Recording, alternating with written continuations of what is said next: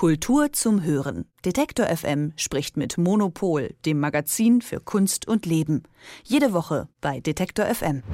Wir sind gerade in ein neues Jahr gestartet. Die Zeit der Rückblicke ist vorbei. Wir wollen nach vorne schauen auf das, was da kommen wird. 2024 ist da und das natürlich auch in der Welt der Kunst. Was uns im Kunstjahr 2024 erwartet, darüber spreche ich jetzt mit Sebastian Frenzel, dem stellvertretenden Chefredakteur vom Monopol Magazin. Hallo Sebastian. Hallo, guten Morgen.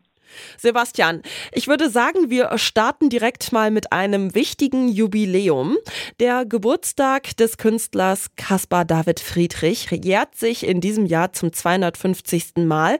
Inwiefern wird das von den Galerien und auch KünstlerInnen aufgenommen? Ja, von den Galerien eigentlich wenig, aber von den Museen natürlich total. Ähm, es hat in der Hamburger Kunsthalle schon die erste große Ausstellung angefangen, ähm, David Friedrich Kunst für eine neue Zeit. Dann geht es weiter in der Alten Nationalgalerie in Berlin ab April mit einer Caspar David Friedrich Ausstellung.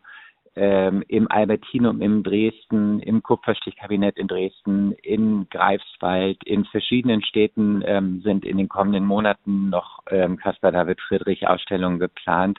Und sogar im Metropolitan Museum in New York äh, soll es im kommenden Frühjahr eine erste Caspar David Friedrich Ausstellung geben. Also an dem kommen wir in diesem Jahr nicht vorbei. Da gibt's auf jeden Fall einiges zu sehen. Caspar David Friedrich hat ja Ende des 18. Jahrhunderts bzw. Anfang des 19. Jahrhunderts gelebt. Das ist natürlich schon ziemlich lange her. Welche aktuellen Bezüge werden da in der Kunst hergestellt? Ja, die Frage haben wir in unserem neuen Heft eigentlich an, an zeitgenössische Künstlerinnen und Künstler weitergegeben und haben gefragt, was interessiert euch an dem? Ähm, es gibt eine Reihe von Künstlern, die sich direkt auf Werke von Friedrich bezogen haben, einfach weil die so eine ikonische Stärke haben. Ähm, und da merkt man, inhaltlich ähm, geht es oft um, um diese Frage Natur, Landschaft, wie gehen wir damit um, wie ist das Verhältnis von Mensch und Natur. Und das sind natürlich wahnsinnig aktuelle Themen heute. Also bei Friedrich war das eher noch so romantisch und so der, der einsame Mensch umgeben von weiter Natur. Ähm, heute haben wir eher so dieses bedrohliche Szenario, ähm, vielleicht weniger religiös als damals noch, aber diese Themen gehen weiter. Ähm, dann fand ich auch sehr schön, was Norbert Bisky geantwortet hat, ein Maler auf unsere Frage, was ihn an Friedrich interessiert. Der hat gesagt, die Figuren in den Bildern von Friedrich sind immer wahnsinnig klein und er hat das so beschrieben als das Gegenteil des Selfie-Zeitalters. Also ähm, es geht manchmal auch so, ja, eigentlich weg aus unserer Zeit, dass man sich nochmal überlegt, was sind eigentlich so die, die größten Verhältnisse von uns in der Welt. Spannende Frage. Werfen wir noch einen etwas breiteren Blick auf das Jahr. Was erwartet uns denn 2024 noch in der Kunstwelt? Welche Highlights gibt es? Welche Ausstellungen sollten wir auf keinen Fall verpassen? Ja, die Kunstwelt ist natürlich groß. Wir haben tatsächlich uns Mühe gegeben, ähm, mehr oder weniger ähm, einen Großteil der Welt mal abzudecken, in die Programme zu schauen. Und Höhepunkte werden auf jeden Fall die Venedig Biennale ähm, die ist ja eigentlich immer toll. Dann gibt es eine Biennale in Saudi-Arabien, die erst zum zweiten Mal stattfindet, ähm, die auch super spannend wird, weil das Land politisch natürlich ähm, sehr im Umbruch sich befindet und die ganze Region ja im Moment auch ähm, eine, eine sehr ähm, angespannte Zeit erlebt. Dann gibt es die Manifesta in Barcelona im September, die wird toll. Naja, und sonst noch jede Menge Ausstellungen in den deutschen Museen, ähm, auf die wir auch einen Blick geworfen haben. Du hast es gesagt, die Kunstwelt ist groß, aber gibt es vielleicht trotzdem so einen bestimmten thematischen Trend, der sich da für dieses Jahr abzeichnet? Ja, ähm, also ein Trend ist natürlich wirklich schwer auszumachen in, in so einer globalen Kunstwelt, wie, wie wir sie haben. Aber ich glaube, ähm, was wir so ein bisschen gedacht haben, ist, dass vielleicht die 90er Jahre ihr Comeback erleben. Das sagt man ja auch schon eine Weile. Aber es gibt ähm, zum einen eine Ausstellung von Mike Kelly, ähm, der ein kalifornischer Künstler war, der vor allem in den 90er Jahren bekannt wurde. Es gibt eine Ausstellung von Cosima von Bonin ähm, in Frankfurt, die in Köln der 90er Jahre bekannt wurde. Beide haben auch so äh, viel mit Musik zusammengearbeitet, Musikprojekte gehabt. Cosima von Bonin mit Tokotronic unter anderem gearbeitet.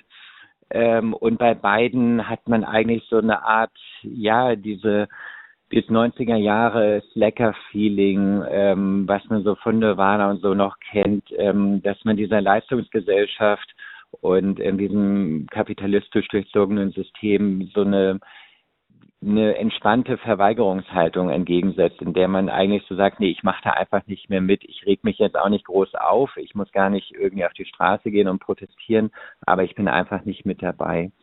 Ähm, und dazu passend wird vielleicht noch ähm, eine große Hip-Hop-Ausstellung auch gezeigt in der Frankfurter Schürn.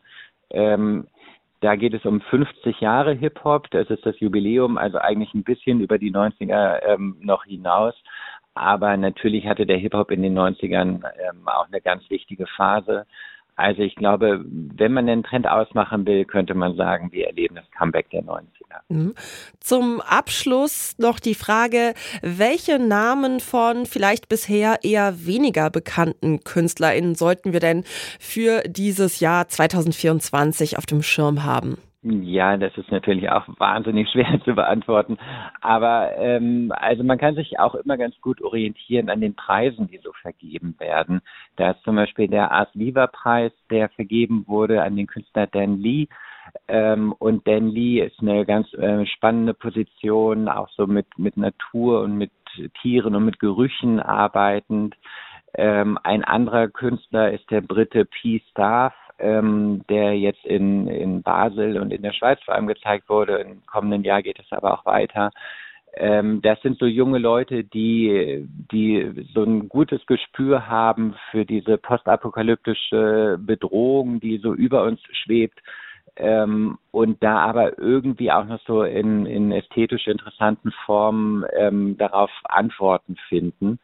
Und ähm, es geht vielleicht ein bisschen weg von, von Fragen der Identität, äh, was wir in den vergangenen Jahren viel erlebt haben, und ähm, vielleicht tatsächlich wieder ein bisschen mehr Richtung soziale Welt ähm, und auch in, in die Richtung, wie man ästhetisch und formal eigentlich ähm, interessante und neue Arbeiten herstellen kann. Das sagt Sebastian Frenzel. Wir haben einen Blick auf das anstehende Kunstjahr 2024 geworfen.